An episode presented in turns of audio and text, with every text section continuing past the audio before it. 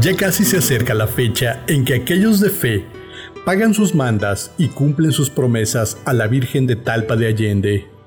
Otros cuantos peregrinan para llegar ante ella y pedirle que los ayude con una necesidad, problema o angustia que tengan. Algunos más lo hacen por tradición o en forma de agradecimiento. En mi caso, hace algunos años hice la ruta del peregrino para mostrarle esta tradición de más de 200 años de antigüedad a mi pequeña sobrina. Sin embargo, lo que les contaré será difícil de creer. Todo comenzó hace tres años.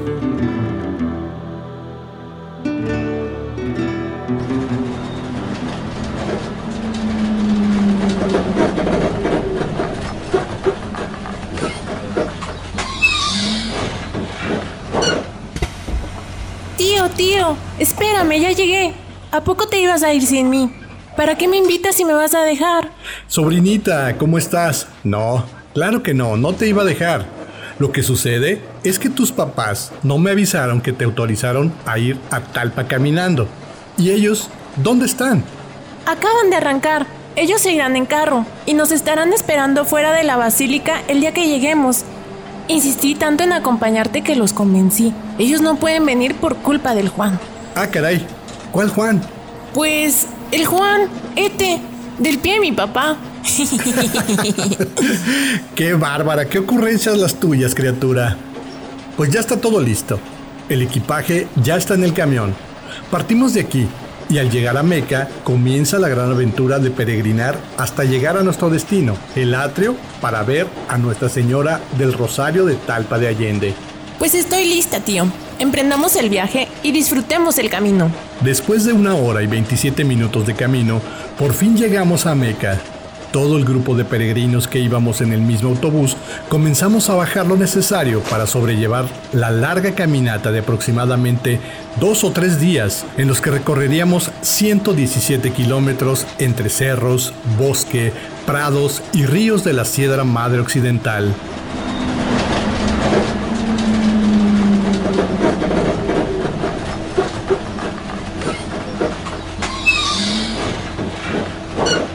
¿Ya llegamos, tío? Sí, ya llegamos, mijita. Agarra tu cantimplora y en el camino buscamos dónde compramos dos burritas. Ay, no, tío. A mí no se me antoja comer burritas. Más bien, quiero un jocoque o una asesina en taco. Pero burritas no quiero.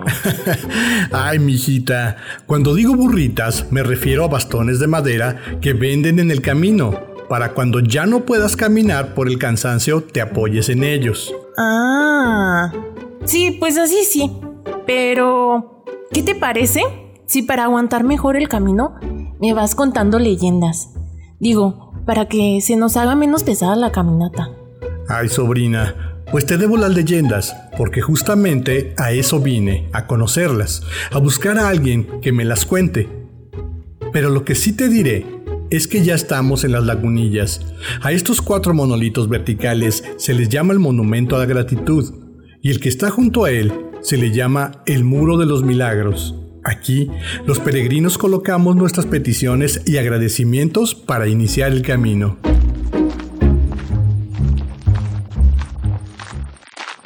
Buenas tardes, señor. Señor y pequeña niña, disculpen la molestia. Sin querer, Escuché que le decía a la niña que busca a quien le cuente leyendas de esos caminos. Sí, así es. ¿Usted conoce a alguien que lo pueda hacer? claro que sí. Yo mero se las puedo contar. Y así aprovecho para irme con ustedes. Por ir cargando este costal ya perdí a mi grupo. Tengo muchos años peregrinando y no he logrado llegar. Siempre que ya mérito llego, el cansancio me gana. Me duele la cabeza, se me agota el corazón y las piernas no me responden. Pero ustedes son muy buenas personas. Y algo me dice que ustedes me van a ayudar a llegar. Pues bienvenido, compañero. Sigamos adelante. El señor, que por cierto nunca nos dijo su nombre, nos acompañó durante casi todo el trayecto. Llegamos a la segunda parada, el Cerro del Obispo. Sinceramente, no creí que fuera a llegar tan lejos. Con los años y el costal de carga, creí que no podría más. En el camino a la tercera parada, nos encontramos a dos señoras muy platicadoras que al parecer lo conocían. Buenas tardes, señoras. ¿Cómo se encuentran el hoy? Las veo menos tiesas que otros días. ¿Hoy se van a mover de lugar? ¿Qué tienen de buenas? Y si ya nos movimos lentas pero seguras. Algún día llegaremos y cuando eso pase, no nos volverá a ver por aquí. Usted y su bocota. Comadre, no blasfeme, que por eso estamos aquí. El día que logremos llegar, será el día que le pediremos perdón a la Virgen por todo lo que dijimos. Ya, ya. No me diga nada, comadre. Que usted también, bien que le tupió de habladas a la Virgen. ¿Y usted a dónde va?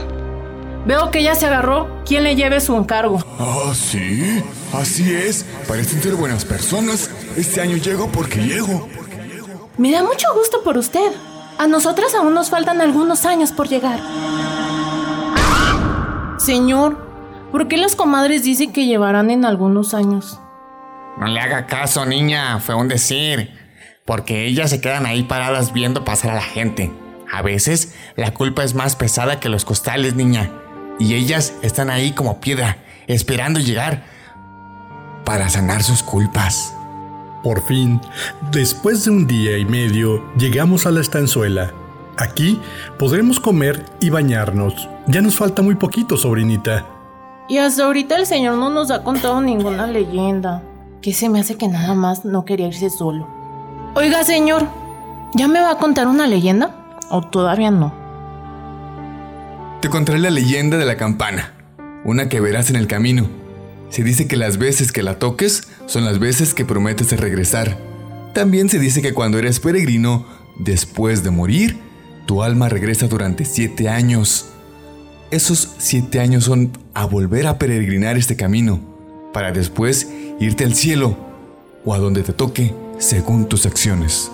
Después de comer, seguimos avanzando. Algo muy extraño es que el Señor ordenó su comida y nunca se la entregaron, como si no lo hubiesen visto o escuchado. Ya no quiso reclamar nada, dijo que tenía más prisa por llegar que hambre. Así que nos pidió que continuáramos el recorrido.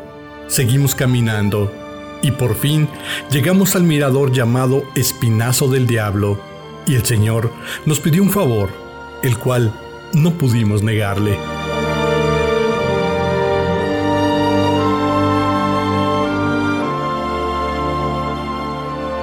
Mira, tío, qué vista.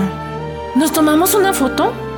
Ya casi llegamos y no hemos tomado ninguna selfie. Lo único que me da un poco de miedo son las cruces. No tienes por qué temer. Esas cruces están dedicadas a los peregrinos que vinieron en años pasados y que murieron peregrinando. Otras más son de personas que fallecieron y vienen a traer su cruz aquí para cumplir su última manda.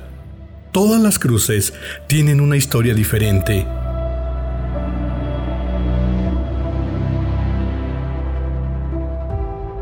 Señor, pequeña niña, yo me quedo aquí, no creo poder continuar, pero quiero pedirles un favor, que lleven este costal hasta la basílica, lo pongan frente al atrio de la Virgen y luego se lo entreguen al cura. Él sabrá qué hacer. Gracias por dejarme acompañarlos. Una cosa más, quiero que pregunten al cura sobre las comadres que vimos en el camino. El costal lo llevamos con mucho gusto. Es normal que por su edad ya no llegue. Haremos lo encomendado. Lo que no entiendo es eso de las comadres. Usted pregunte. Cuando le cuenten, sabrá que sí le conté leyendas. Pues, señor, con todo respeto, usted está medio loco. Pero fue muy buena compañía. Gracias por las leyendas que me platicó. ¿Me puedo tomar una foto con usted? Claro que sí, criatura. Pórtate bien. Llegamos a la ermita de San Rafael, el último punto antes de llegar a nuestro destino. Ahí encontramos al grupo de peregrinos con el que originalmente iniciamos el recorrido. Yo llevaba cargando el costal. Mi sobrina lo quería abrir para ver qué contenía. Por supuesto que no la dejé. Solo el cura, que lo recibiría, podría hacerlo. Pasamos la noche ahí para continuar el camino por la mañana.